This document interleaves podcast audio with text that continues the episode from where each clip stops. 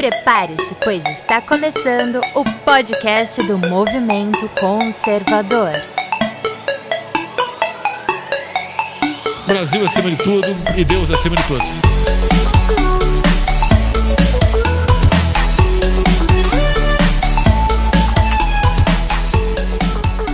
Olá, seja muito bem-vindo ao podcast do Movimento Conservador. Nesse podcast traremos assuntos da política cotidiana falada de maneira fácil e sem muita complicação. Além disso, bateremos um papo sobre o que está em alta nas redes sociais, sempre pontuando a opinião baseada na verdade como ela é. Se você está cansado daquele jornalismo do supostamente, fique com a gente, curta as nossas redes sociais que estarão aqui na descrição, comente, sugira temas e compartilhe com os seus amigos para que a gente destrua fake news e traga conteúdo opressor de qualidade para você. E antes de iniciarmos aqui as apresentações, eu gostaria de agradecer ao queridíssimo Romanini, que faz a arte das tumbes deste maravilhoso podcast. Você encontrará o arroba dele na descrição e o link para conhecer a loja mais vaporwave de camisetas da internet brasileira. Não deixe de conferir, tem muita coisa bacana por lá. E hoje o podcast será em caráter de máxima urgência. Vamos falar sobre a reforma da Previdência. E para isso convidamos aquele que está em todos os podcasts, o mestre dos magos da direita brasileira, nosso ilustríssimo convidado, o senhor Evandro Pontes. Oi, Tef. Boa noite, pessoal. Boa noite, bom dia, boa tarde. É... Que honra estar aqui.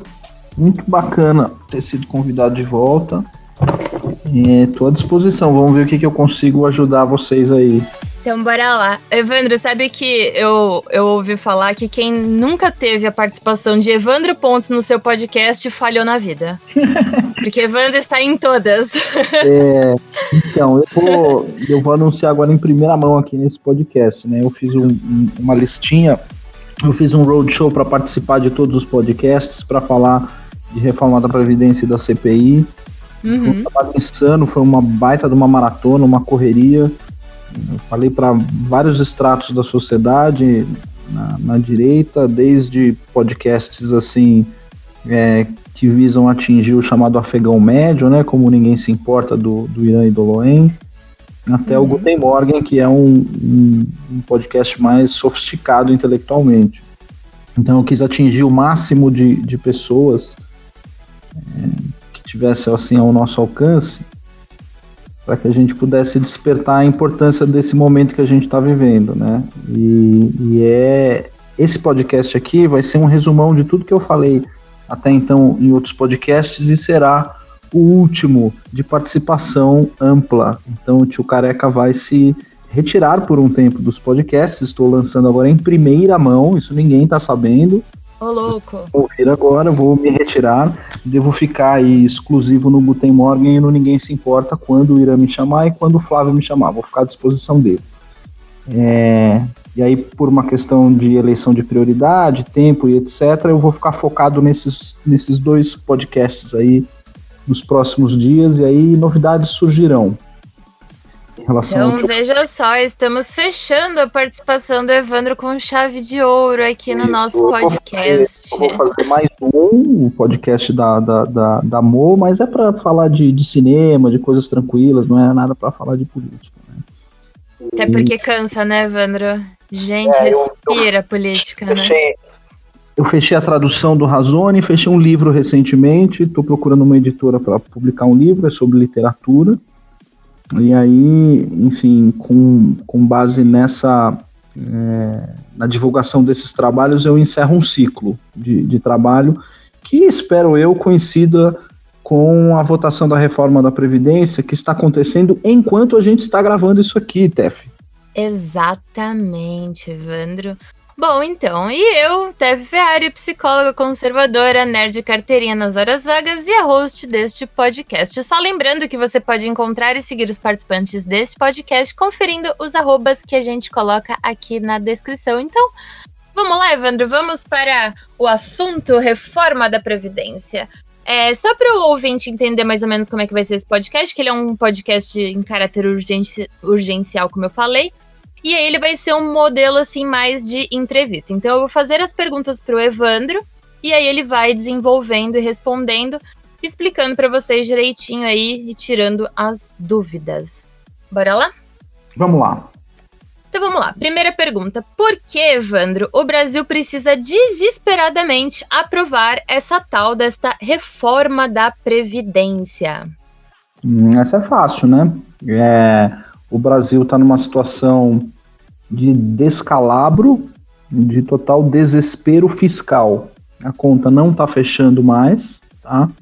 Então o Brasil, o país como um todo, ele está muito próximo é, de inverter um, uma determinada curva de gastos, portanto, o Brasil está muito próximo de uma situação é, falimentar, digamos assim. O país está pré-falimentar. Em que sentido? O país ele, ele vai entrar numa situação de é, gastar mais do que ele efetivamente arrecada. Tá? É, essa discussão já vem sendo é, debatida há um tempo. Isso começou com, com o governo Lula. No Lula 2 se intensificou de, um, de uma maneira profunda, porque eles mudam a matriz econômica, né, com a saída do Palocci. Com a entrada da Dilma, a gente passa o, o, o momento, é, digamos assim, da, da, da fúria gastadora do governo Lula e entra numa era com a Dilma de completa irresponsabilidade fiscal, tá?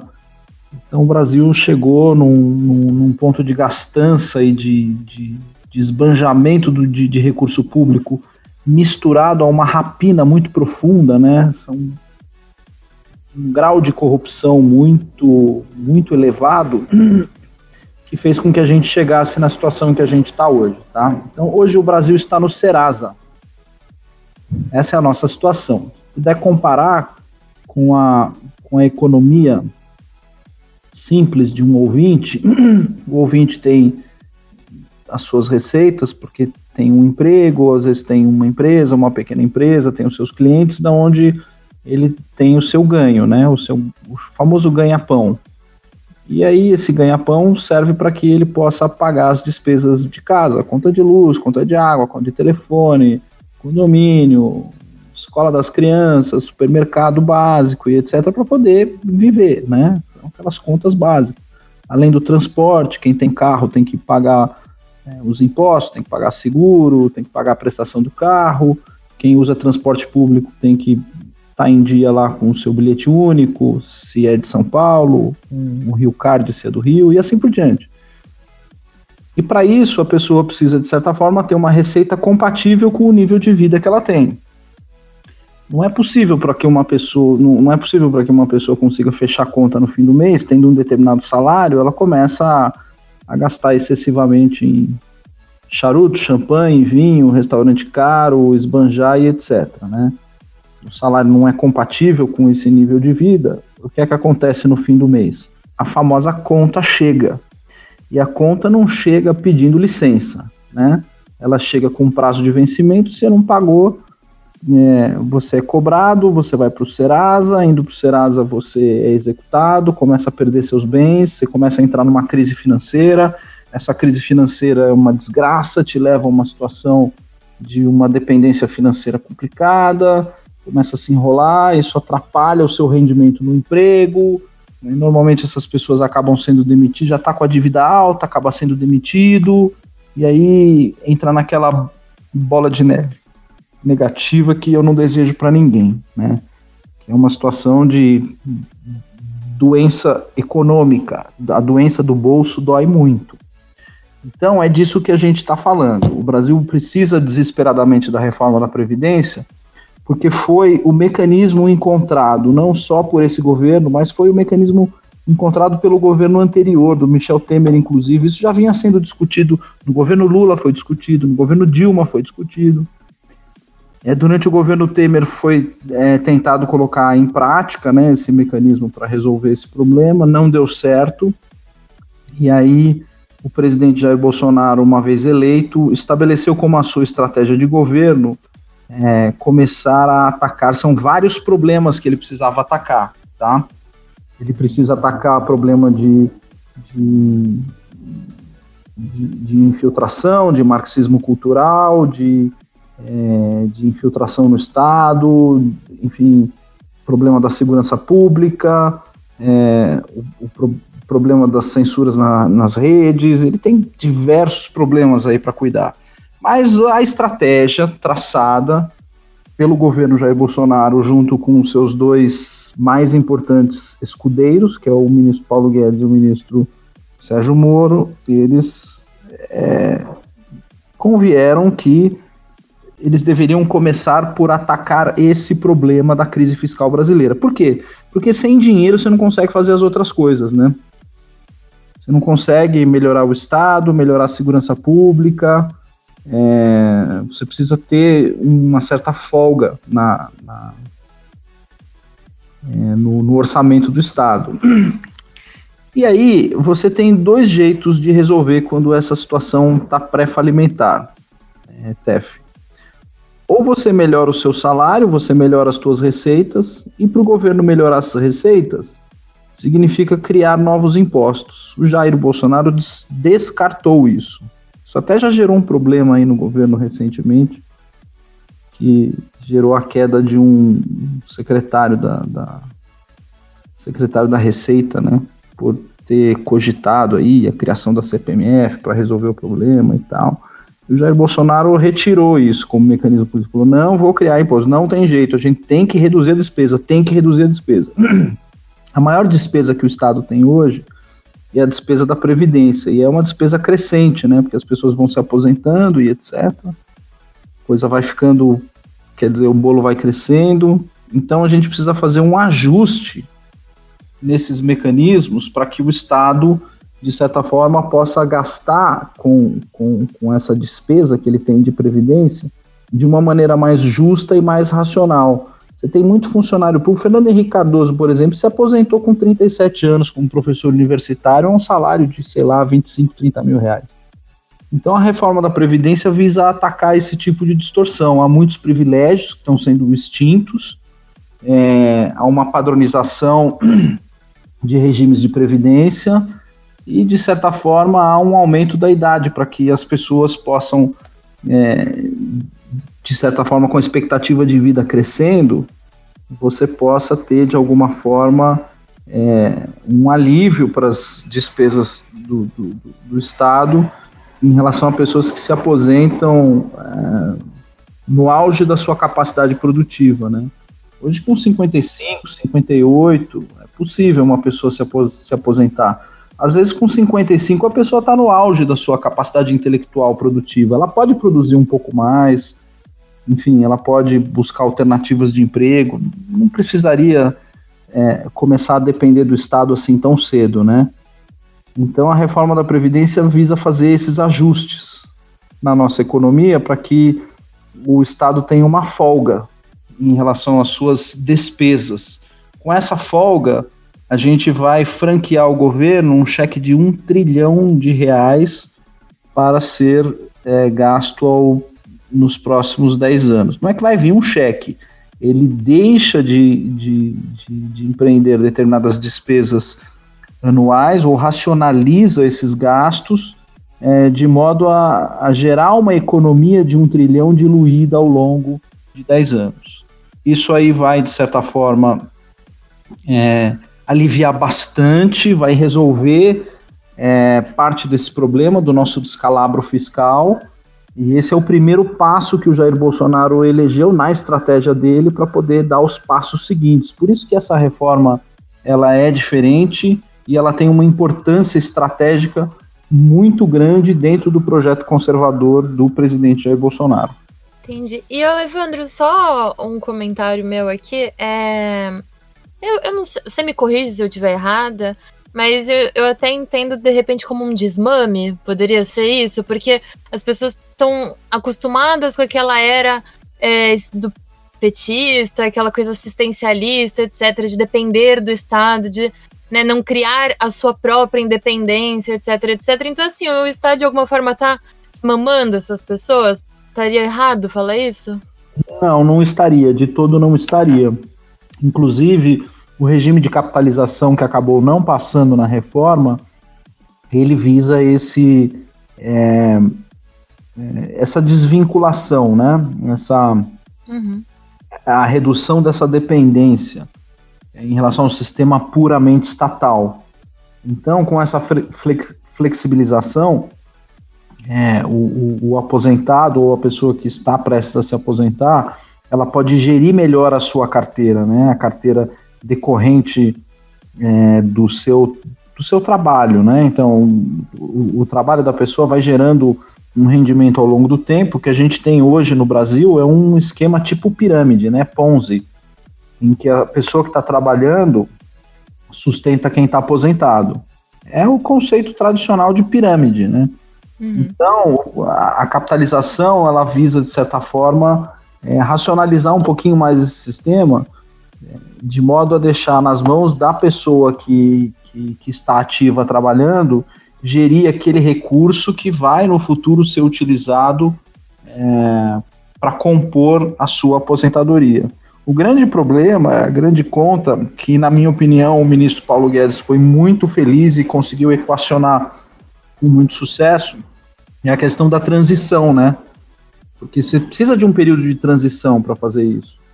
E ele criou um mecanismo de, de, capitalização que a gente chama de capitalização sintética. Na verdade, o dinheiro não vai para a mão do, do, do trabalhador, né? Mas é criada uma determinada conta em que ele tem uma referência do valor é, que ele teria nessa conta e pode, de certa forma, administrar é, esses valores de, de modo a não deixar isso é, livremente na mão do Estado. Esse dinheiro livremente na mão do Estado é, vira Porto Mariel em Cuba, né?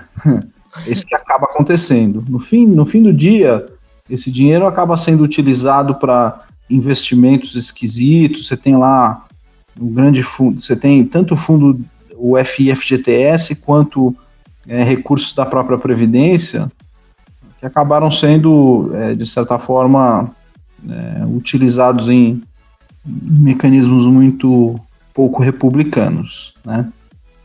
Então é disso que a gente está falando, é, Tef. Então, é, e aí eu, eu, lembrei até de um comentário que o, que eu vi esses dias nas redes sociais que os nossos bisavôs, nós estamos pagando as contas dos nossos bisavôs que morreram dentro dos hospitais públicos, né? Então, acho que até a ideia dessa previdência aí, fazendo um resumo, seria, né, o, o anterior estava desta forma. Não podemos mais continuar com essa lógica, né, Evandro? Seguindo aqui. É, uma das, um dos conflitos que tem dentro da própria direita ali, tem os liberais, aí tem os conservadores. As prioridades, Evandro, elas são diferentes entre os liberais e os conservadores, né? Ainda que todos sejam ali é, de uma direita, os liberais eles tendem mais para as questões econômicas e os, os conservadores eles, ainda que sejam conservadores na economia, aquela coisa toda, eles têm as prioridades diferentes, né? Não, não seria puramente, exclusivamente econômica, né? É, Agora, em relação à reforma da Previdência, a, a direita praticamente ela colocou, ela se uniu para colocar a reforma como prioridade número um. Né? Por que, que isso está acontecendo agora? Por que, que esse movimento de não, agora tanto os conservadores que teriam outras prioridades colocou de repente a reforma como uma prioridade? porque a gente está respeitando a estratégia que foi traçada pelo presidente que a gente elegeu, basicamente isso. Ele, ele elegeu essa estratégia como sendo a estratégia para conseguir os objetivos que, que, que ele precisa atingir para que ele possa cumprir com, com, com o mandato que lhe foi otorgado nos termos que nós do povo outorgamos a ele. Nós outorgamos um mandato ao Jair Bolsonaro com uma é um escopo bastante conservador. A ideia é que ele faça de fato um governo conservador, e para isso a estratégia que ele traçou foi primeiro resolver esse problema do descalabro fiscal que é herdado é, principalmente do governo Dilma, tá? Não que o governo Lula não tenha tido participação nisso, mas digamos que o papel de gastança do governo Lula é, não chegou aos níveis de irresponsabilidade do governo Dilma, que inclusive desaguaram no impeachment dela, né? Uhum. Foi uma irresponsabilidade tão grande que ela, de fato, cometeu crimes fiscais acabou sendo removida do cargo por isso. Então, Jair Bolsonaro herdou esse problema e ele traçou como estratégia resolver esse problema em primeiro lugar. Né? Então, o conservador, é, é, é, normalmente, ele não tem uma visão que é fechada, digamos assim, não, nós não nos preocupamos com pautas econômicas nunca jamais, nós priorizamos a, a, a discussão sobre o aborto, sobre qualquer questão econômica. Não, espera só um pouquinho é, tem alguma coisa acontecendo em relação ao aborto hoje? É uma questão urgente? Por enquanto, não, não é uma questão urgente. Essa discussão pode esperar, sob o ponto de vista estratégico? É razoável que a gente discuta isso antes do outro problema, que é o problema fiscal?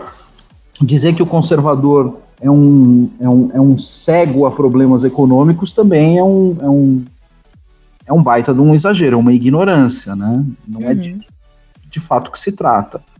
O conservador ele simplesmente é, elege a prioridade para aquele momento. E no caso é, do trio Bolsonaro, Guedes e Moro, é, eles entraram num entendimento de que o problema primeiro a ser atacado por uma questão estratégica para que o mandato conservador pudesse ser implementado com a maior eficácia possível seria esse problema. Então acho que é uma questão é, estratégica. Legal. É, alguns dizem que a reforma é aquela ladainha da direita, né, para usar a reforma como uma chantagem, né? Ah, se não aprovar o país vai quebrar e, né, usar como uma narrativa. O que está por trás dessa narrativa, Evandro? Você mesmo falou uma narrativa que é, que briga com números, né? Uhum. narrativa que briga com números é, enfim, é, não sei nem como explicar, né? A pessoa dá a cabeçada na parede. Não tá brigando com números. Tá brigando com o balanço do. do, do, do com, com, com, o balanço, com o orçamento do Estado. A conta não fecha. Essa não é, um, não é uma narrativa, é uma questão matemática. A gente está arrumando para o, o Serasa Global, né? Porque a gente gasta mais do que a gente arrecada. Então a gente precisa controlar melhor os nossos gastos. Né? É, agora, a narrativa que está por trás disso, como você bem falou, é de fato uma narrativa sem qualquer é, sem qualquer apreço pela realidade. Né? Por que, que a reforma da Previdência está sofrendo tantos ataques? É ataque de todos os lados essa reforma. Por quê? Bom, isso, isso também é um, é, um, é uma constatação simples, né? Quem está no poder é o Jair Bolsonaro. A aprovação dessa reforma significa a solução do problema mais grave que a gente tem, de um dos problemas mais graves que a gente tem no país. Talvez o problema da violência seja o problema mais grave, né? O problema da violência, do, do, do, tráfico de drogas e etc. Mas um dos problemas mais graves que a gente tem é, é desse ajuste de contas e você dar ao Jair Bolsonaro o, o, o benefício de resolver esse problema, problema que nunca foi resolvido nem por Fernando Henrique Cardoso, que tentou fazer uma reforma da Previdência e fez uma reforma da Previdência de bosta. É, depois o Lula passou oito anos sem tocar no assunto, a Dilma tentou algumas vezes, a coisa não foi para frente, o Temer chegou muito perto de fazer uma reforma da Previdência que ia causar uma economia né, ia gerar uma economia de 400 bilhões de reais para o país. E aí, de repente, ele tira da cartola lá o mago Paulo Guedes, que consegue fazer uns ajustes nas contas do Estado, com o auxílio de uma equipe é, ultra competente em termos de, de reforma da Previdência. E é, gerar uma economia de 850 bi a 1 trilhão de reais, ou seja, uma reforma acima do dobro daquilo que foi tentado pelo Michel Temer. Você entende o tamanho do poder político que o Congresso estaria franqueando ao Jair Bolsonaro ao aprovar uma reforma com essas características?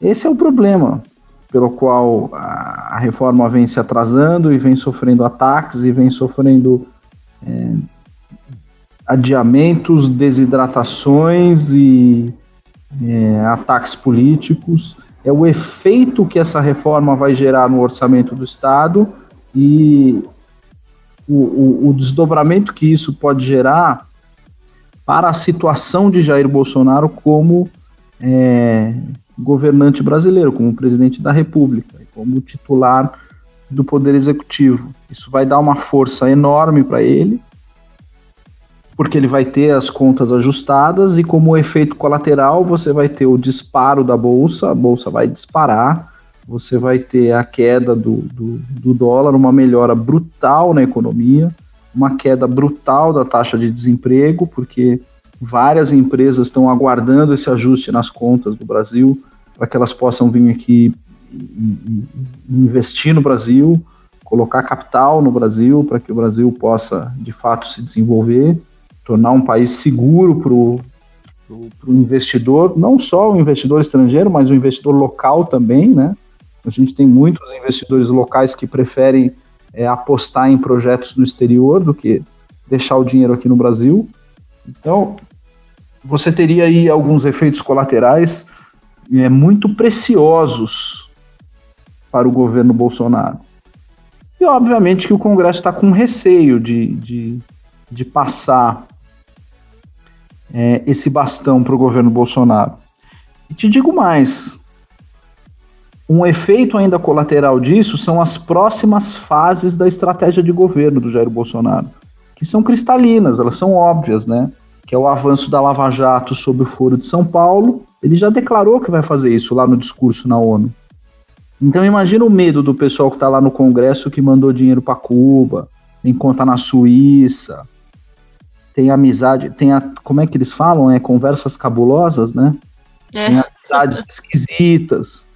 Imagina esse pessoal que tem que votar pela Previdência, sabendo que no momento em que ele vota na Previdência, ele está passando para o Jair Bolsonaro um cheque que vai fazer com que no minuto seguinte ele vai lá e solte o Moro da coleira e fala: pode, pode pegar, pega, pega, pega. E aí, hum, aí eu pega para capar, né?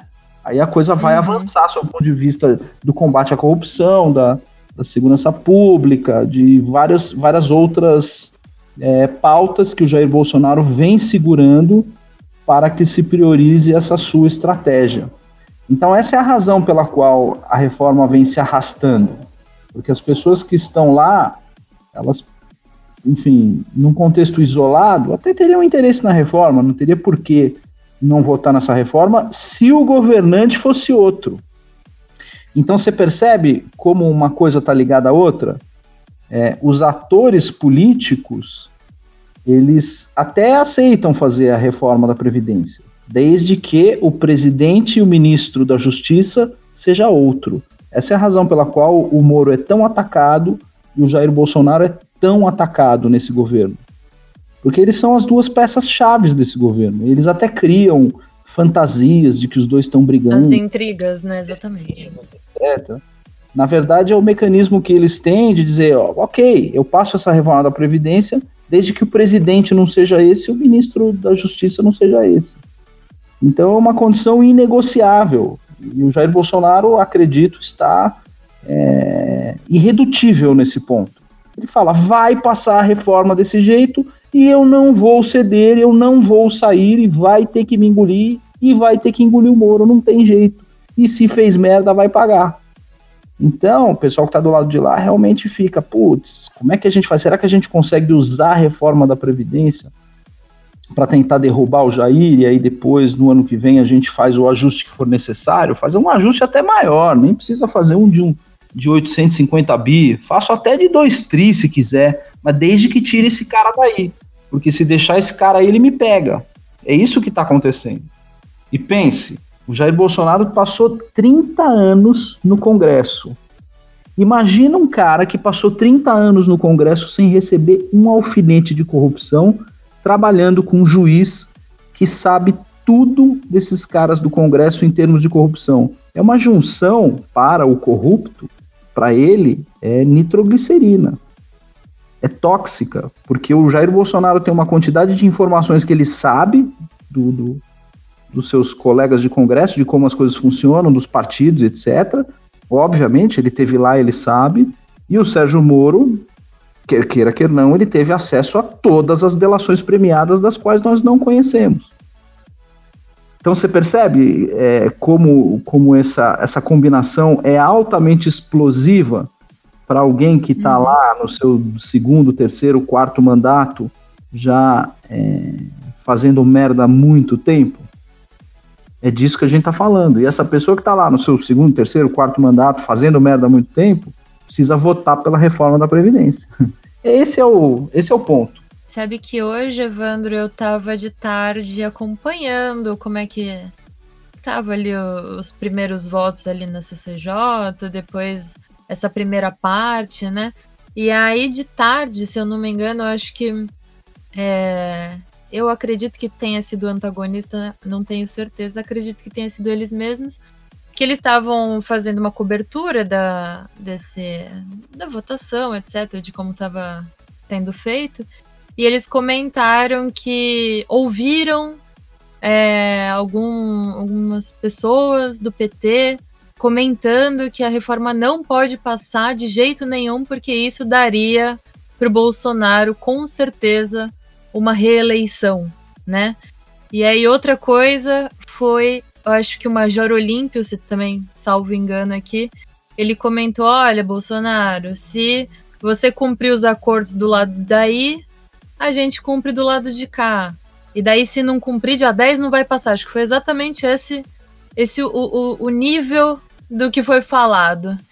E o terceiro foi agora à noite, que até a, a senadora Soraya, agora eu não lembro o, o sobrenome dela, mas ela é do PSL, acho que do Mato Grosso. Ela comentou que, meu, vocês vão ficar aí fazendo discurso infinito, não para nunca mais esses discursos, né? Vamos votar, pessoal, vamos lá, vamos, vamos dar segmento nisso aqui. Aí o pessoal, não, veja bem, se, se precisar ficar até as três horas da manhã. Então você vê que eles estão né, tentando é, que demore, né? Se demorar isso, né? Estender, deixar, né? Irritar. É, é aquela criança mimada, né? Que vai testando a paciência da mãe até o último. Uhum, uhum, uhum. Quer comentar um pouquinho sobre isso? É, é como eu estava te dizendo, né? Eu acompanho política há mais tempo que o, que o que a média do público, mas acompanho de acompanhar de verdade, assim, né? De ir para Brasília e tal, não só de ficar lendo coluna da Vera Magalhães, ouvindo Pingos nos Is, eu acompanho política para valer, né? Não é, não, é, não é esse tipo de acompanhamento de política que eu faço. Eu é, participei já de CPI, de comissão legislativa, então sei como é que funciona aquilo já há um bom tempo. Eu me lembro que na época do governo FHC, é, a, a, oposição mais é, a oposição mais combativa ao governo FHC era feita pelo PT, né? O líder do PT na época era o deputado José Genuíno, que depois do, do mensalão se retirou da política. Sabiamente, né? Fez o correto. Se arrependeu do que fez, se retirou da política. Coisa que todos deveriam fazer quando condenados, mensalão, petrolão e etc., se arrependa e se retire da vida pública. Né? Só acho que só dois fizeram isso. Foi o, o não, a maioria dos petistas ali fizeram, né? O, o Cunha também saiu da, da, da, política, aquele André Vargas saiu. É, e recentemente o, o Cunha que eu falo é o João Paulo Cunha, né? Não é o Cunha que tá uhum. preso. O outro que saiu da política recentemente foi o Roberto Jefferson, né? Acabou se, se retirando do cenário político. Então, é, eu tô contando tudo isso porque o José Genuíno ele era um cara extremamente versado em, em regimento interno do, da, da, Câmara. E os partidos de oposição, principalmente os de esquerda, eles têm um profundo conhecimento daquele, daquele documento e usam muito bem isso. Então, eles sabem quantas sessões legislativas numa determinada comissão são necessárias, o que, que precisa fazer, os quórums necessários para instalação e etc. E às vezes é inexorável a aprovação de um determinado projeto, como é o projeto da Previdência. A sua aprovação é inexorável, ela vai acontecer. Enquanto a gente está conversando aqui, eu estou de olho aqui na, é, no, no, no, placar da Previdência, os caras estão discursando lá, estão falando e etc.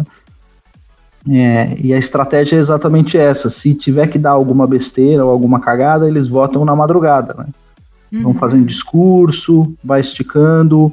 Isso é um mecanismo muito usado, né? Essas chicanas legislativas, elas são muito utilizadas e por partidos que sabem usar bem o regimento interno. Cidadania, o Podemos, o Rede, essa esquerda não petista, usa bem o, o, o regimento interno para que, sabendo já de um determinado resultado e que esse resultado é inexorável, eles comecem, de certa forma, a trabalhar com tempo. Vão postergando, postergando, postergando e vão ganhando tempo, vão ganhando tempo. Né? Como no futebol americano, né? a tática de comer relógio. Então você vai lá e, enfim, faz uma jogadinha besta, ganha meio palmo de jarda. E aí mais um pouquinho, mais um pouquinho. Só que com isso você vai, de certa forma, ganhando tempo. Vai ganhando tempo, vai ganhando tempo. Você vai pressionando o seu adversário com o consumo do tempo. Eles estão sendo extremamente eficazes nisso. Há senadores, inclusive, da direita que estão caindo nessa pilha, né?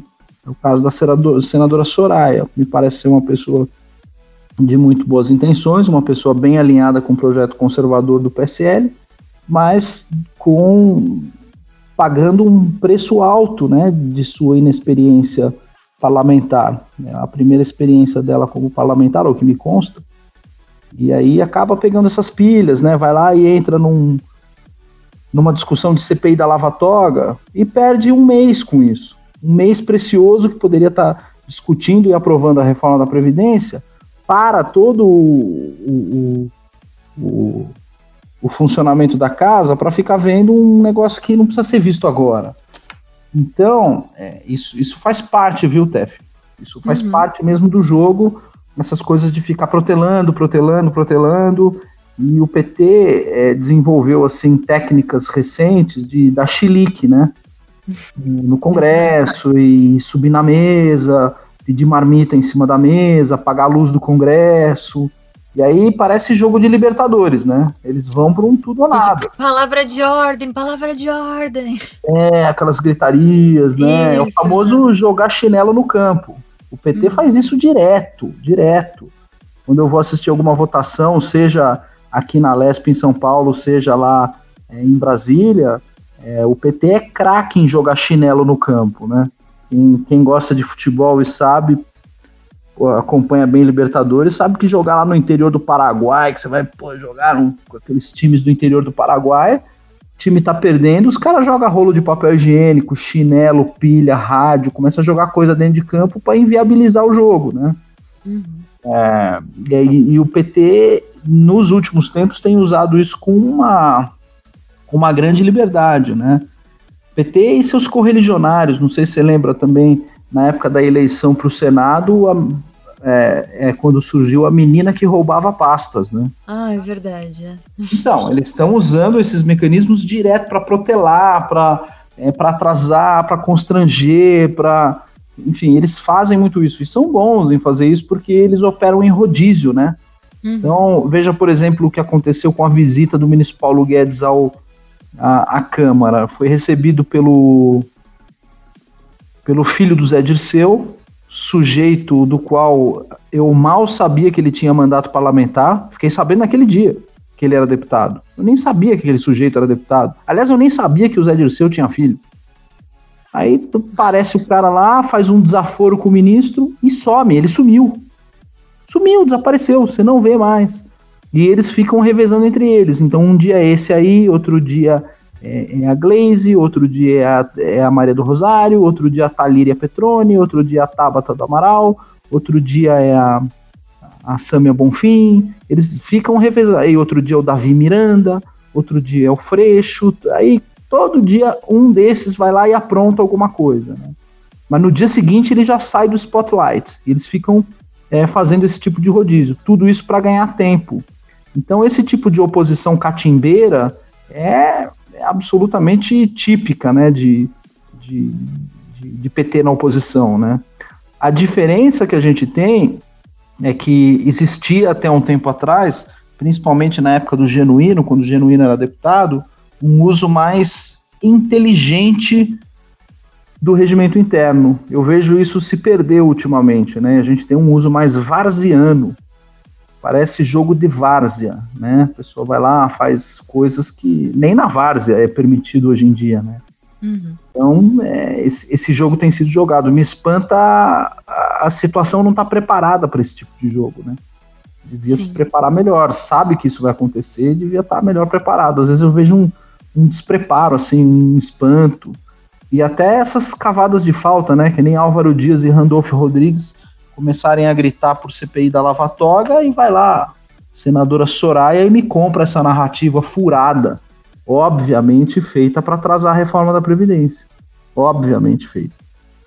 Então, então é isso, Tef. e você acha genuína essa, esse medo do PT em aprovar a, a reforma da Previdência em relação a uma possível reeleição do Bolsonaro? É, é, é sim, de fato, genuína a preocupação do PT em relação a essa, é, essa possibilidade é, da aprovação da reforma da Previdência é, alimentar uma possível reeleição do Bolsonaro em primeiro turno, inclusive, né?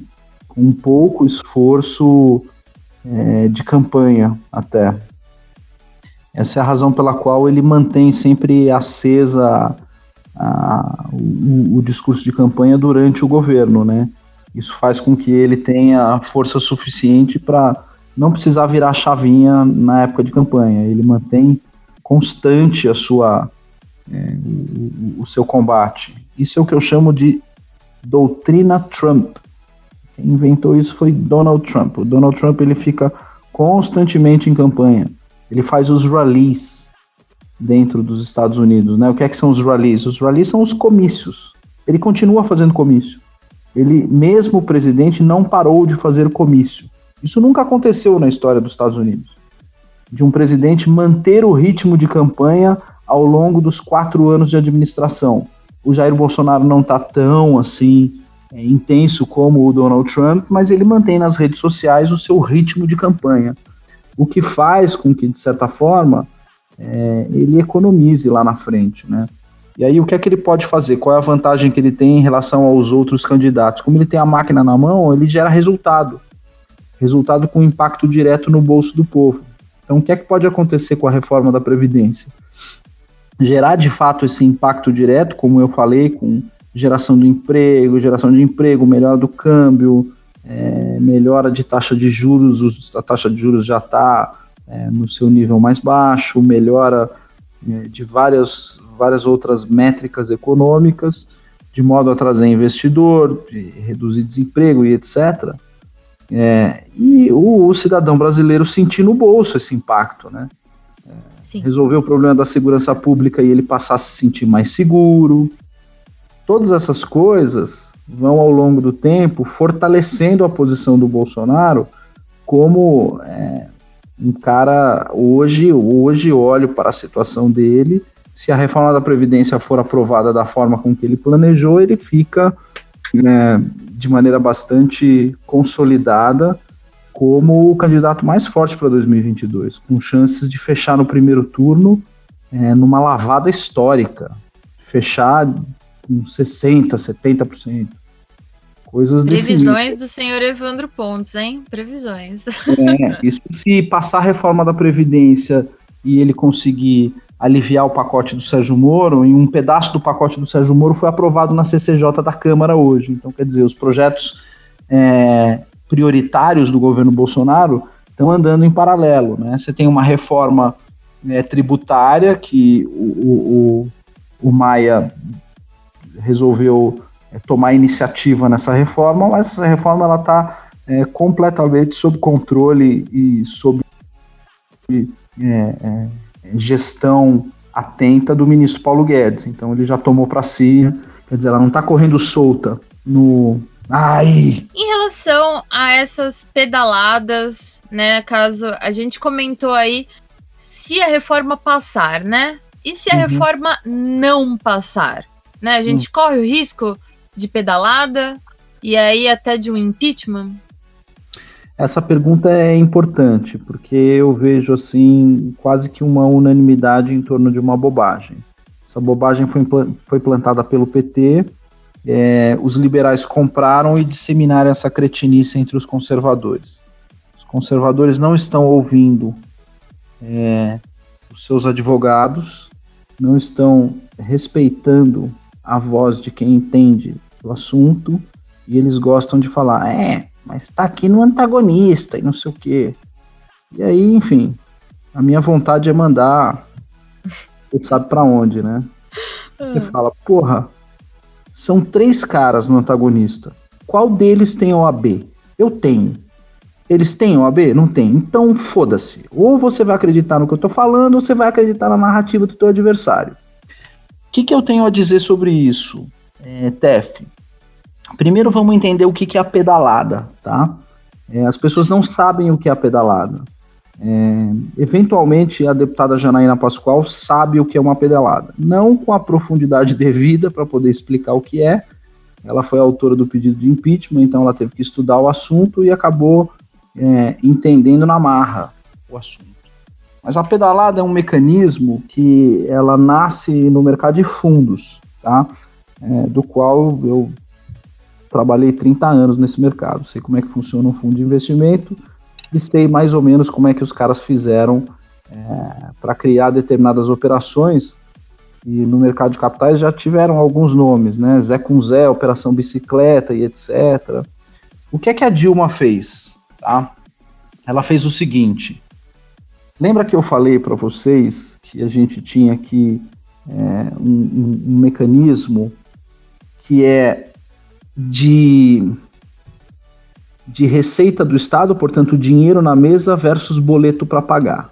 Uhum. Tá? É assim que o Estado funciona. Tem um monte de boleto para pagar e tem o dinheiro na mesa que ele arrecada por intermédio da coleta de impostos. Tá? Quando você tem menos dinheiro e mais boleto, você fica numa situação desagradável. Ou você tem que diminuir esses boletos, ou você vai lá e imprime mais dinheiro para pagar aqueles boletos. Só que se eu imprimir mais dinheiro, porque eu sou o Estado, eu posso criar mais moeda, posso criar dinheiro. O que é que eu faço? Inflação. Tá? Então o que, que a gente tem que fazer? Reduzir a despesa. É exatamente isso que está acontecendo. Vamos supor que a gente não reduza a despesa, continue gastando. Foi o que a imbecil da Dilma fez. Ela continuou deliberadamente gastando. Só que para não pagar determinados boletos, o que é que ela fazia? O banco responsável por recolher esses boletos, que era o Banco do Brasil, é um banco controlado por quem? Pelo próprio Estado. Então, o que, que ela fazia? Mandava o boleto para o Banco do Brasil pagar, só que ela não acertava a conta, porque ela é dona do Banco do Brasil. Então, ela manda, ela que eu digo, Dilma, como governante, hoje quem é dono do Banco do Brasil é o Bolsonaro. Portanto, uhum. é, que a gente está falando é de um, de, um, de um governo controlando um banco público e, por intermédio do banco público, ele utiliza do recurso do caixa do banco público é, para fazer frente a certas é, despesas que o Estado tem. Ele vai lá e não acerta. Ou seja, ele está se financiando por intermédio de uma outra pessoa jurídica. E ele não está fazendo esse ajuste de conta no balanço dele.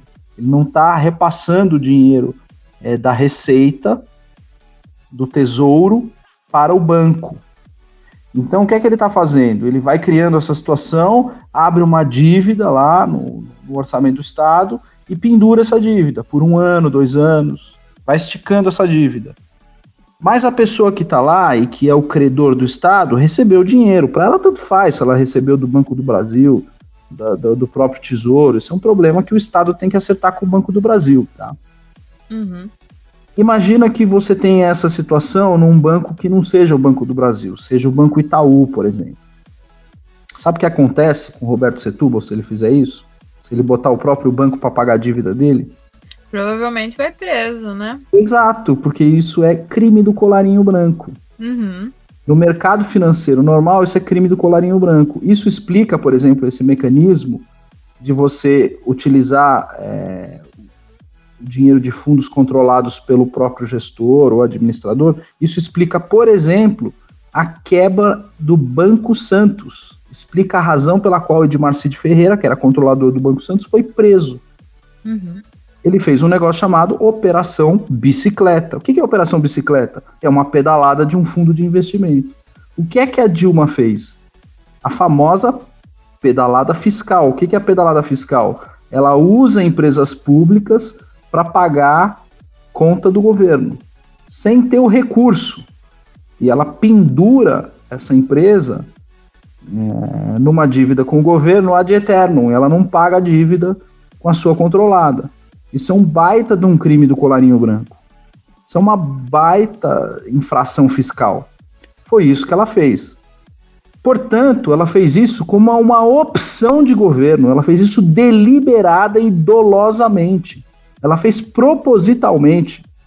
Ela gastou a mais propositalmente. Ela fez o Banco do Brasil pagar a dívida do Estado propositalmente, dolosamente. Ela quis fazer isso.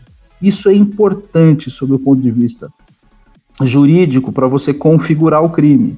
Porque o crime precisa ter essa ação voluntária e precisa ter a característica que a gente chama de antijuridicidade.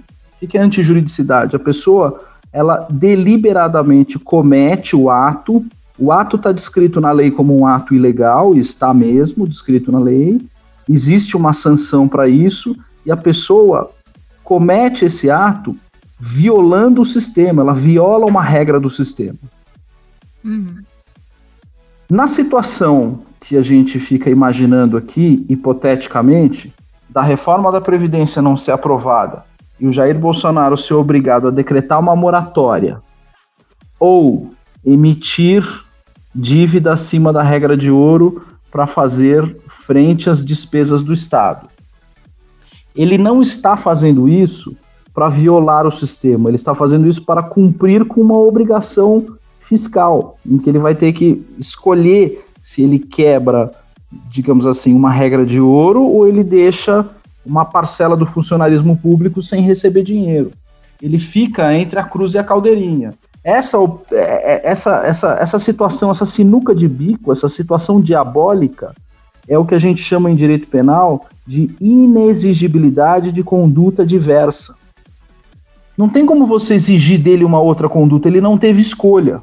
É diferente da Dilma. A Dilma teve escolha. Uhum. E a escolha que ela fez foi pelo crime. No caso, ela poderia não ter cometido crime, ela poderia ter feito outra coisa. Ela poderia ter tentado uma reforma da Previdência, ela poderia ter feito milhões de coisas que ela não fez. Ela optou por cometer um crime. O Jair Bolsonaro, se de, se deparar com esse tipo de situação, e fica aqui a minha oferta de dar-lhe de graça um parecer, o Jair Bolsonaro não faria isso por uma opção, ele seria obrigado a fazer isso. E não existe no sistema penal uma situação em que você é obrigado a cometer crime. Simplesmente não existe. Se ele for obrigado a fazer isso, ele não estará cometendo crime de qualquer natureza, porque vai lhe faltar a característica, o elemento da antijuridicidade. Ele não vai ter antijuridicidade, ele vai ter excludente de ilicitude ou excludente de antijuridicidade. Ou seja, ele tem um excludente natural, que é a inexigibilidade de conduta diversa. Não dá para exigir dele que ele faça uma outra coisa, numa situação em que ele não tem opção. Então, se ele não cometeu crime, e se ele estará numa situação de não violação do sistema, necessariamente vai faltar o elemento jurídico para o impeachment. Então, esse raciocínio da esquerda que já pegou é, digamos assim, entre os entre os isentões, né? Uhum. Esse raciocínio é completamente bizarro, bizarro. Não vou dizer que ele é falho, ele é bizarro, ele é digno de riso, ele é digno de chacota. Então esse mecanismo que o pessoal criou, não, vamos forçá-lo a pedalar. Isso não existe em lugar nenhum, ninguém é forçado a cometer crime. Se ele chegar numa situação como essa de desajuste fiscal e tiver que decretar moratória, simplesmente o país quebrou por causa de um ato cometido pelos deputados. Quer dizer, os deputados geraram é, uma situação de descalabro fiscal para o país, quebraram o país, portanto, os responsáveis por essa situação, obviamente, são os deputados e senadores, são os uhum. parlamentares que fizeram isso. No caso aqui, os senadores que eventualmente entrarem nessa, é, nessa, nessa queda de braços, é, nessa queda de braço infeliz. Não o presidente da República. A responsabilidade dele por essa situação é zero. Ele não tem responsabilidade alguma por essa situação. Ele transferiu essa tarefa, como manda a Constituição, para o Poder Legislativo. E o Poder Legislativo fez exigências que costumava fazer em governos anteriores, das quais ele não aceitou nenhuma exigência.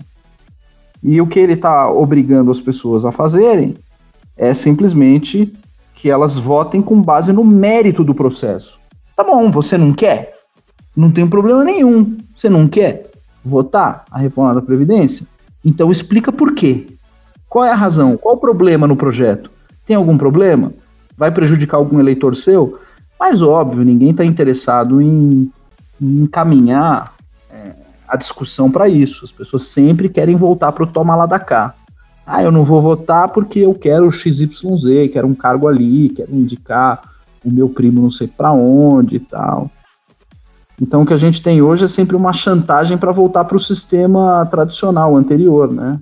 Sim. É, e de certa forma, sendo o, presidente da República é, vítima dessa coação, ele jamais, jamais terá cometido crime de, de, de, crime de responsabilidade, jamais poderá ser tecnicamente, teoricamente, processado por impeachment. Não tem nem como abrir um processo de impeachment nessas bases. Isso é absolutamente é, tosco. Então, para fechar aqui, Evandro, me fala o que, que as pessoas precisam entender de qualquer, de qualquer jeito. É, é, é fundamental sobre reforma da Previdência. Ouviu falar em reforma da Previdência? Meu, você precisa saber isso. Isso aqui é fundamental. É o mínimo que você precisa saber sobre a reforma da Previdência. Puxa vida. É, não dá. Não dá em uma semana ou em um dia entender o que está acontecendo. Tem que acompanhar o problema com mais tempo, né? É a mesma coisa que é, uma pessoa que nunca ouviu falar sobre eleições de Israel vem aqui e fala: ah, faz um podcast para mim, explica em 20 minutos o que, que aconteceu lá. Ah, o Bibi foi reeleito ou não foi reeleito? Eu já fiz podcasts para falar sobre eleições de Israel. Eu falo: olha, eu vou tentar explicar para você da maneira mais ampla possível. Podcast nunca sai com menos de duas horas e meia que é sempre insuficiente, né? Você precisa uhum, acompanhar o problema por mais tempo. É a mesma coisa que uma pessoa cair de paraquedas e falar assim, pô, você consegue me explicar aí como é que tá lá é, a situação política na Argélia? Porra, não dá, né? Enfim, se uma pessoa ela tá assim completamente desconectada do tema, ela não vai conseguir entender a, a, a a gravidade, a profundidade, por que, que isso está sendo discutido e quais, quais os, os pontos é, principais. Mas se eu tiver que recomendar alguma coisa, e não posso deixar de recomendar, existe um texto do Mansueto Almeida, que trabalha com o ministro Paulo Guedes no, no, Ministério da Economia. O Mansueto Almeida é um dos maiores especialistas em contas públicas do mundo e ele acompanha a evolução das contas públicas brasileiras, das contas públicas do Brasil já há um bom tempo. Ele soltou um texto, se eu não me engano, foi em março ou abril, não me lembro se foi no Estadão, no Valor, não, não, não me lembro onde, mas assim, eu recomendaria que as pessoas procurassem textos do Mansueto Almeida. Ele vai falar sobre a situação fiscal brasileira e ele sempre coloca a importância da reforma é, da reforma da previdência para que se possa ajustar esse problema fiscal é, que, que existe hoje no Brasil, né? Tem alguns textos também do professor Alex Schwartzman que vão no mesmo sentido. O Alex Schwartzman ele é um pouquinho mais é, mais técnico, um pouquinho mais árido, um pouquinho mais difícil de entender as coisas que ele fala, porque ele é muito técnico, mas ele também pode, de certa forma, é, ter algum norte em relação a isso para que a pessoa possa se orientar. Mas o que ela tem que ter em mente para poder entender a, a, a importância da reforma da Previdência, em primeiro lugar, é tomar conhecimento da situação fiscal do Brasil. Isso é o mais importante. O mais importante é que as pessoas saibam da situação fiscal do Brasil. E aqui eu acho que a gente pode lançar em, em primeira mão aqui no, no podcast 56 a 19. Acabou de, de fechar a votação no Senado. Estamos aqui às 22h52. Acabou de fechar 26 a 50. É, desculpa, 50. Deixa eu só dar uma olhadinha aqui. 56 a 19. Reforma da Previdência é aprovada em primeiro turno. É, vamos ver como é que fica agora no segundo turno, porque a gente tinha alguns senadores tentando protelar o segundo turno. Uhum, uhum. Um e vai ser ainda hoje, Evandro, o segundo turno? Não, não. Você precisa de, de cinco sessões, né, para o segundo turno. E pense que o Senado são cinco sessões ordinárias. E pense que o Senado ele, ele só funciona é, às terças, quartas e quintas. Só às terças, quartas e quintas você Nossa, pode ter então ordinária. ainda vai demorar pra caramba isso. É, são cinco sessões. Então a gente precisa ver porque se você pode ter durante uma semana, as, as sessões podem ser de terças, quartas e quintas. Pode ser que o Alcolumbre é, fique uma semana e não marque nenhuma sessão. Esse é um jeito de protelar, entendeu? Uhum. Ou numa, numa semana em que ele tem que marcar três sessões, ele marca duas. Então tem que ficar de olho no calendário do Senado e ver quantas sessões estão sendo feitas. Aí, feita a quinta sessão, ele já pode marcar para a sessão seguinte a votação em segundo turno. Então, são no mínimo duas semanas, é, TF. Então, a gente está falando hoje terça. Se tiver sessão amanhã e depois, a gente já conta duas. Tá? Uhum. E aí, semana que vem, se tiver terça, quarta e quinta, conta mais três. Na outra terça-feira, qual seja, para daqui. É o segundo turno. Uhum. É, então deixa eu, deixa eu ver aqui. A gente está falando do dia 15, tá? Uhum. Lá no dia 15, a gente teoricamente conseguiria fazer é, esse, esse segundo turno. Segunda parte. Mas, né? é, Mas isso o... é no melhor dos cenários, né, Evandro? Isso provavelmente não deve, não, não deve esse, acontecer, esse, né? É, esse, esse, é um cenário, digamos assim, conservador, né? Nos melhor, no, no melhor dos cenários, ele, o, o, o Alcolumbre, teoricamente, conseguiria votar dia 8. Tá? Ele consegue fazer um, sessões. Teoricamente, ele consegue votar até na segunda porque ele pode fazer sessão de sábado e domingo, ele pode convocar sessões. É... Sábado e domingo não pode, pelo regimento ele não, não poderia, não. Eu precisaria dar uma olhada no regimento, eu não tenho o regimento do, do, do, do Senado de cabeça. Precisaria ver se ele tem condições de, de fazer sessões. Eu acho que ele só pode fazer sessões deliberativas, ordinárias não. É, essas deliberativas é, é, desculpa, sessões não deliberativas, essas de, de, de, votação, de eleição, eleição de mesa e tal. É, para impeachment, sessão de impeachment ele consegue. Eu acho que essas ordinárias ele tem que fazer dentro do calendário. Então, uhum. ele tem amanhã e depois, quarta e quinta, depois terça, quarta e quinta, dia 15, teoricamente, ele está num, num, prazo bem razoável para poder votar é, esse segundo turno, tá? Com 56 a 19, é um placar é, apertado, na minha opinião. É, ele precisaria de 49 votos, ele conseguiu obter 7 votos acima é, do necessário. É perigoso porque você sempre tem senador virando, tá? Uhum. Então, a gente tende a, a, a, ver senadores que podem eventualmente é, virar o voto lá na frente e ter um resultado aí a gente também não teve um, um, uma presença maciça, né? Teve deputado que. Desculpa, teve senador que não compareceu, né? Porque 56 a 19 dá 75, 75 faltaram 5, 5, 6 senadores. Faltaram seis senadores aí que não compareceram. Ou se abstiveram, né? Não sei, não, não, não olhei ainda é, uhum. no detalhe, né? Não, não consegui olhar no detalhe. Estou vendo só o placar aqui. Não sei se alguém se alguém deixou de comparecer ou se alguém. É, e aí, Evandro, vale a pena o pessoal ir pra rua? Vale a pena o pessoal vale. dar uma pressionada forte agora? Vale, vale sim. Vale Esse sim. é o momento, né? Eu acho porque agora vale. a gente já tá. A gente tá na boca do gol ali, né? Eu acho que vale sim, porque o que, que vai acontecer com essa aprovação? Você vai ter novamente aí é uma reidratação daquele assunto de lava-toga, dessas coisas, sabe? É, isso pode, de certa forma, interferir no, no na, na, agenda do Senado, e esse dia 15 virar um dia 22, virar um dia 29, virar novembro, e assim, quanto mais tempo a gente perde nisso, é, é, é mais tempo que a gente rouba do Jair Bolsonaro para que ele possa trabalhar as outras pautas pelo Brasil, né? Sim. Então é uma tristeza ficar nesse impasse. É, e também dependendo de como as coisas forem feitas, se essa protelação continuar nesse ritmo, é, não acredito que isso vai acontecer. Com a aprovação de hoje já, putz, com a aprovação de hoje já fica mais difícil de você ter uma manipulação muito profunda em relação a isso. Uhum. Mas muitos senadores tinham esperança, digamos assim, de, de de puxar isso para dezembro e embolar para tentar jogar para o ano que vem. Aí seria o caos, né? Jogar para o ano que vem seria um problema também. Sim. É... Essa reforma podia ter sido votada muito antes, né?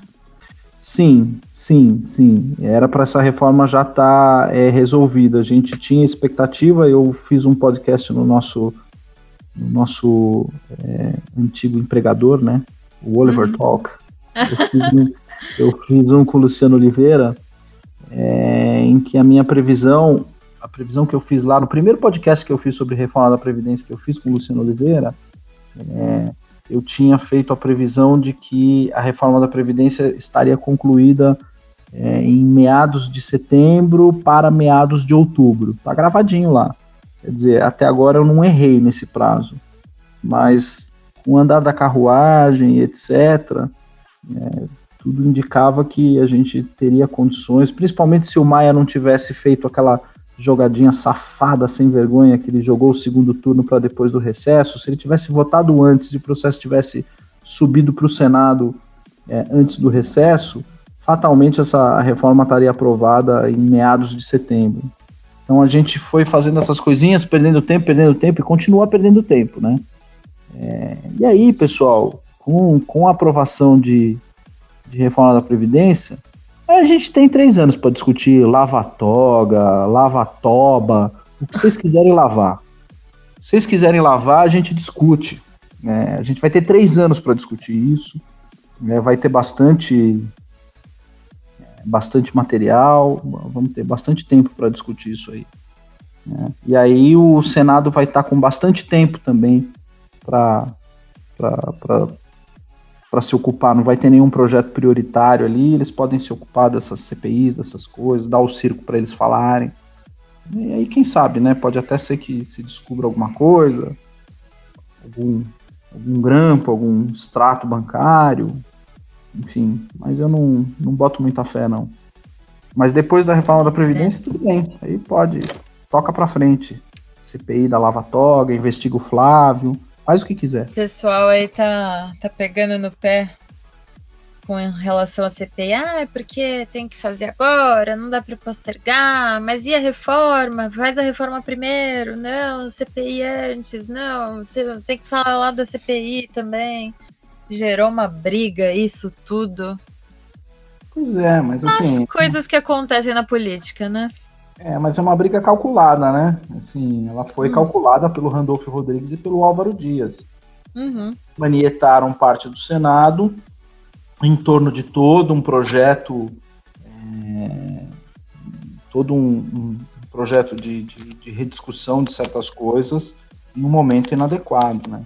Quer dizer, eles tiveram um ano inteiro para abrir isso, já mandaram para o arquivo esse negócio, agora desarquivaram tiveram um ano inteiro para discutir. Eles esperaram que a reforma da Previdência cair no colo deles para discutir isso. Tá na cara que é uma. Convém, né? É. Bem conveniente. Vamos ver como é que eles se portam depois que a reforma for aprovada definitivamente. Não adianta a gente querer é, apertar agora com essa aprovação em primeiro turno. O que vale é a aprovação em segundo turno. Porque com a aprovação em segundo turno, a reforma está definitivamente aprovada. E aí. É, não tem mais nenhum processo aí. Não tem mais nenhum processo. Aí eu quero ver o pessoal do Muda Senado, como é que eles vão, se eles vão continuar pressionando, se vão de fato instalar a CPI da Lava Toga, se vai para cima do Gilmar, se não vai, se vai ficar por isso mesmo. Vamos ver. Pois é, aguardemos as cenas dos próximos capítulos. Então é isso, Evandro. Acho que conseguimos falar todas as pautas, responder aí um pouquinho das, das dúvidas que o pessoal tem da reforma da Previdência. Eu peguei essas perguntas, eu peguei do, dos inscritos que mandaram. Eu acho que tem muita coisa ali no imaginário também, né? Até a, a parte das pedaladas que você explicou. Eu acho que nem eu sabia disso. Né? Eu acho que muita gente cai, às vezes, nessas pegadinhas que a própria direita, como você comentou, a própria direita, às vezes, né, cai nessas, nessas artimanhas ali e acaba virando verdade porque ninguém simplesmente comenta com a gente o que, que tá acontecendo, né? Uhum, uhum. Bom, é, eu vou dar a dica cultural da semana. É o mínimo que você precisa saber para não ser um idiota. É óbvio que a gente pensou aí no livro do professor Olavo de Carvalho, em função, né? Se você quer saber um pouquinho de política, saber ali é, da juventude à maturidade, da economia à cultura, da ciência à religião, da militância à vocação e do regime militar ao petismo de Lula e Dilma, precisa conhecer o mínimo que você precisa saber para não ser um idiota. O link do livro estará aqui na descrição do podcast. Quer dar alguma dica cultural de bibliografia, Evandro? Além ali dos textos que você tinha comentado? A dica cultural é só de livro? Não, pode ser texto também. Ou alguma, algum filme, alguma coisa assim. Algum pode, filme? Pode. Então a minha dica cultural é Rambo, que eu assisti hoje, um pouquinho antes do podcast. Ele não tá assim, digamos, no mesmo nível do, do primeiro, não está com a mesma pegada do segundo. O Rambo está mais triste, né? Tá, Stallone interpretou um, um John Rambo mais triste, mais, de, mais circunspecto. Uma grande interpretação de Sylvester Stallone. Achei que houve alguns é, arrobos, alguns exageros no roteiro, algumas coisas que é, são desnecessárias, né? É, não estou dizendo em relação à plástica e os, é, e as, os efeitos especiais e toda a violência visual que ele usa, que é muito bonita, é bem, bem espetacular. Estou uhum. dizendo em relação ao roteiro mesmo, tem alguns trechos do roteiro assim que eu acho que cruzam uma linha que não precisava, né? Como por exemplo, há uma cena em que o Rambo apanha. Eu acho que isso não era necessário, ele podia ficar só batendo, que seria melhor para o resultado final do filme. Uhum. É, mas é um, é, um, é, um, é um bom filme, eu acho que as pessoas devem ir até a sala de cinema mais próxima e conferir mais uma obra de arte de Sylvester Stallone, um dos maiores roteiristas de todos os tempos, que é muito, é, muito mal é, compreendido pelas pessoas hoje em dia, até os conservadores é, caem nessa pilha é. É, da, da, da, esquerda de desqualificá-lo como um, um grande cineasta, e ele é um grande cineasta para mim, ele está no mesmo nível dos grandes cineastas, aí, como Francis Ford Coppola, Sergei Eisenstein. Stallone está no livro desses caras. O cara fez grandes filmes, fez grandes obras, ele é um grande roteirista. A grande habilidade de Sylvester Stallone é é contar histórias, escrever roteiros consistentes e coerentes. E ele é bom na construção de personagens, ele constrói bem personagens. Né? O Rock Balboa é um excelente personagem, o próprio Rambo é um, é um personagem marcante. Ele é um cineasta muito competente e é tratado com desdém pelas pessoas por, por pura inveja e ignorância. Então, para a gente curar essa inveja e essa ignorância, vejam o filme desse grande cineasta dos nossos tempos, que é Sylvester Stallone. Rambo até o fim da linha. Essa é a minha dica cultural. Então, esta foi a dica cultural cinematográfica do nosso sommelier da cultura, Evandro Pontes, além de um exímio comentarista político, analítico político, agora também sommelier cultural de filmes. Assista Rambo. É a dica cultural de Evandro Pontes. Então, maravilha, chegamos ao final de mais um podcast. Evandro, muitíssimo obrigada pela sua participação, obrigada por abrir a nossa cabeça e trazer sempre é, os conceitos da forma que são, da forma correta, né? Nenhuma narrativa, nada que fique ali aos pedacinhos, tudo costuradinho, tudo bonitinho. Conseguimos entender um pouquinho melhor aí quais são as demandas do nosso país e como que a reforma da previdência pode aí nos ajudar e que ela ah, precisa sim. passar com certeza. Então, obrigada pela participação. Este é o último podcast do Evandro fora ali das mídias que ele tinha comentado. Vamos sentir sua falta, mas estará lá no Guten Morgen e no no Ninguém Se Importa. No ninguém e se não importa. tenho razão nenhuma para negar convites do André Petros para fazer o movimento conservador, do qual eu sou um grande entusiasta. Olha só. Do direito então... do movimento conservador. Sou um grande entusiasta, então, além desses dois, incluo o podcast aqui da TEF. É, nesses Maravilha. Ai, fiquei super lisonjeada. Tá vendo, gente? Beijo no ombro, né? Dá licença. Então, Evandro, considerações finais. Considerações finais é muito obrigado, muito obrigado pela atenção aí, paciência. Eu sei que, enfim, a gente tem uma vida atribulada e você parar uma hora, uma hora e meia da sua vida para ficar escutando alguém é porque putz, realmente o que eu tenho a dizer é muito obrigado pela atenção.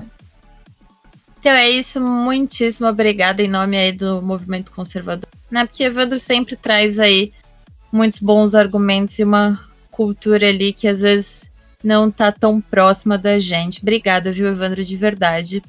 Então é isso aí, ouvinte. Obrigada por escutar a gente até agora. E não se esqueça de curtir, de comentar, de compartilhar e sugerir novas pautas pra gente. Deixe nos comentários aí que a gente vai avaliar aí os próximos podcasts. Então, até a próxima. Muito obrigada e até mais. Tchau, tchau. Brasil acima de tudo e Deus acima de todos.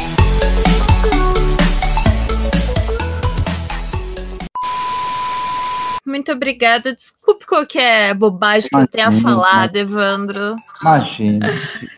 Eu, eu fico muito feliz de gravar esses podcasts porque eu aprendo tanto.